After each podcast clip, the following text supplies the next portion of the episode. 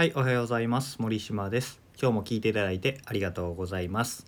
えー今日はですね、人生には自己啓発と落語の2つの価値観が必要だというお話をしたいと思います。落語って感じかもしれないんですけど、えーちょっと聞いてみてください。えー最近僕ですねめちゃめちゃなんか落ち込むことがあって自分に自信がなくなってドーンってなった時があったんですよ。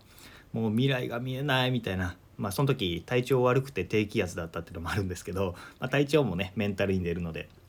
そういうこともあってうわダメだみたいな感じになってたんですよね。でその時に、えーもう今日ダメだみたいな感じでグデーってしてたんですけど、えー、ネットフリックスでですねゆるキャンを見始めてぼーっと見てたら2話ぐらい見た時点でねそのもうダメだって気持ちがどうでもよくなってですねなんか気分が晴れやかになってきたんですね。あの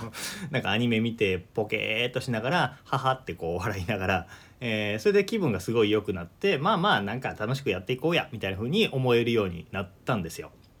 で娯楽って結構大事なんですよね。えー僕のラジオを聞いてくれるような方ってすごくね真面目な方が多いのかなと思うんですよ。本を読んだりセミナーに出たりもしくはこういうセ、えーラジオを聞いたりしてもっと良くなろう成長しよう成功しよう夢を叶えようみたいな感じでね、えーより良くなろうみたいな成長志向があると思うんですよ。で何か問題が起こった時によしこれを対決して解決してやるぞえーなんかこれを乗り越えてやるぞとかよく考えて対決しようみたいな風に思っちゃうと思うんですね。まあそれはそれでいいことなんですよ。何回か前に、えー全ては自分の源みたいな話をしたように、えー自分の中で考えて正しく対処して解決することで人生のステージが上がっていくっていうのはまあそれは正しいんですよね。なんですけどそれだけだとやっぱり僕らねそんな貧困法制でまともにできてませんから、えーしんどくなっちゃうんですよね。でそういう時に、えー気を抜くとか気分転換するとかっていうのがすごく大事だよっていうことなんですよ。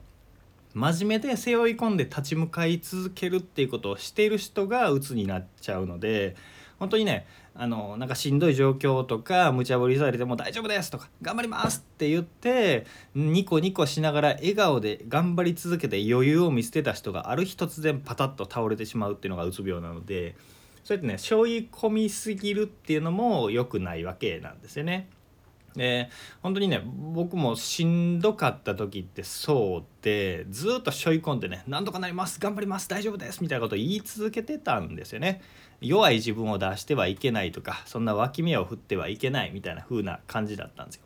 でもそういう時に僕が尊敬する経営者の方で今シンガポールに行って事業も成功されている方に教えてもらったのが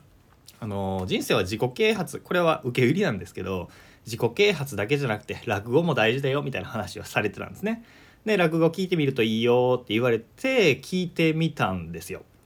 えーその時勧められたのが立川志の輔さんあの試して合点のおっちゃんですねあの人が話している新作が聞きやすいよみたいな風に聞いて新作落語を、え聞きまくりましためちゃめちゃ面白いですね。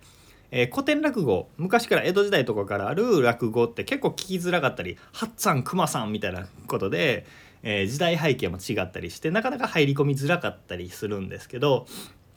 志の輔さんの新作落語って本当に現代の話をしてたりするので。で、えーゆるキャラが出てきたりとか シュークリーム出てきたりとか、えー緑の窓口が出てきたりとか、えーそういう話が出てくるのでめちゃめちゃ聞きやすくてね面白いんですよね。でそれでどうしようもない人間の差が、えーなんか人間だものダメだよねみたいなところをそこを笑うっていう思考がすごく大事なんだなっていうのを感じました。なんでね硬くなりすぎてるなっていう人は是非あの志の輔さんの新作落語、えー新作で調べれば CD とかいろいろ出てくると思うのでそれ是非聞いてみてください。であのー本当にね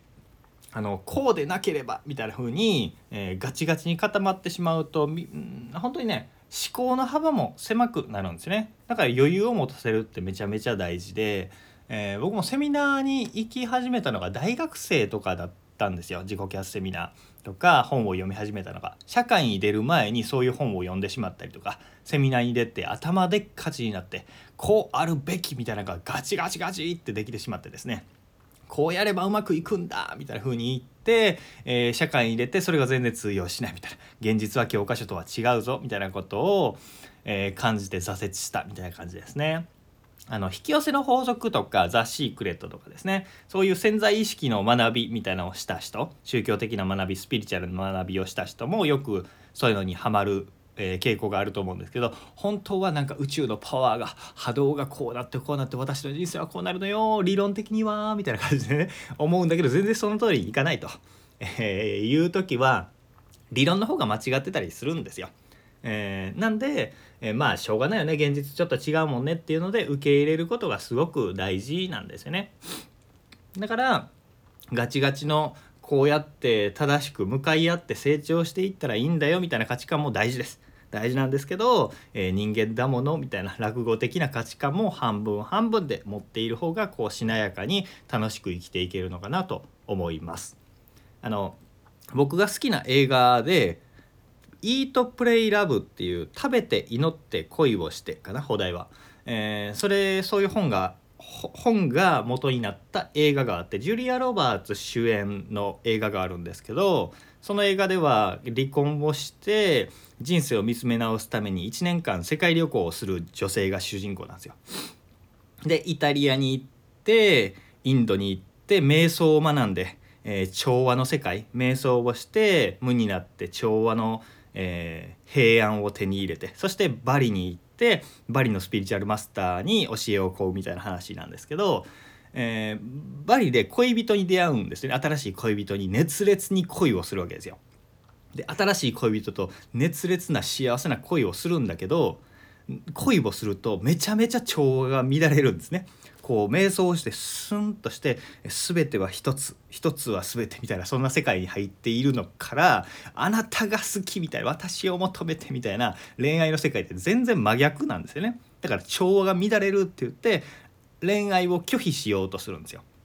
でその中で乱れるっていうのがあるんですけど、えー、その中でそのバリ島のマスターに言われるのが調和を乱すっていうことも調和の一部なんだよ調和のまた一部なんだよって話をされてああそうなんだ。じゃあこれも私だから受け入れようみたいなことでハッピーエンドに向かっていくんですけど、えー、結構ね本筋のところをがっつりネタバレしたんですけどこれは映画の話自体とか、えー、感情表現だったり映像がめちゃめちゃ美しいので是非見てみてください。あのすごく僕も34回見返してるめっちゃいい映画なので是非見てほしいんですけど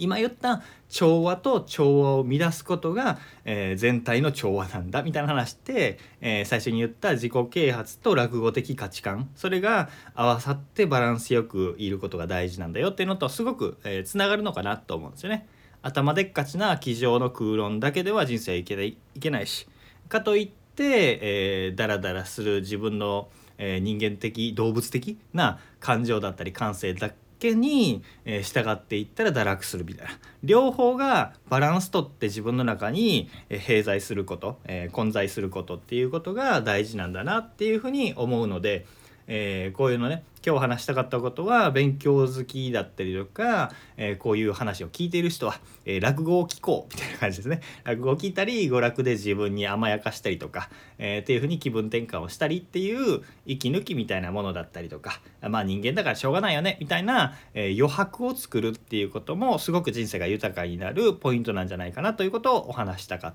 た内容でした。え何か参考になれば嬉しいです。感想とかねコメントとかレターでいただけると嬉しいです。またお話のお題とかも募集していますので送っていただければ嬉しいです。嬉しいことばっかりです。えー、今日も聞いていただいてありがとうございました。森島でした。ではまた。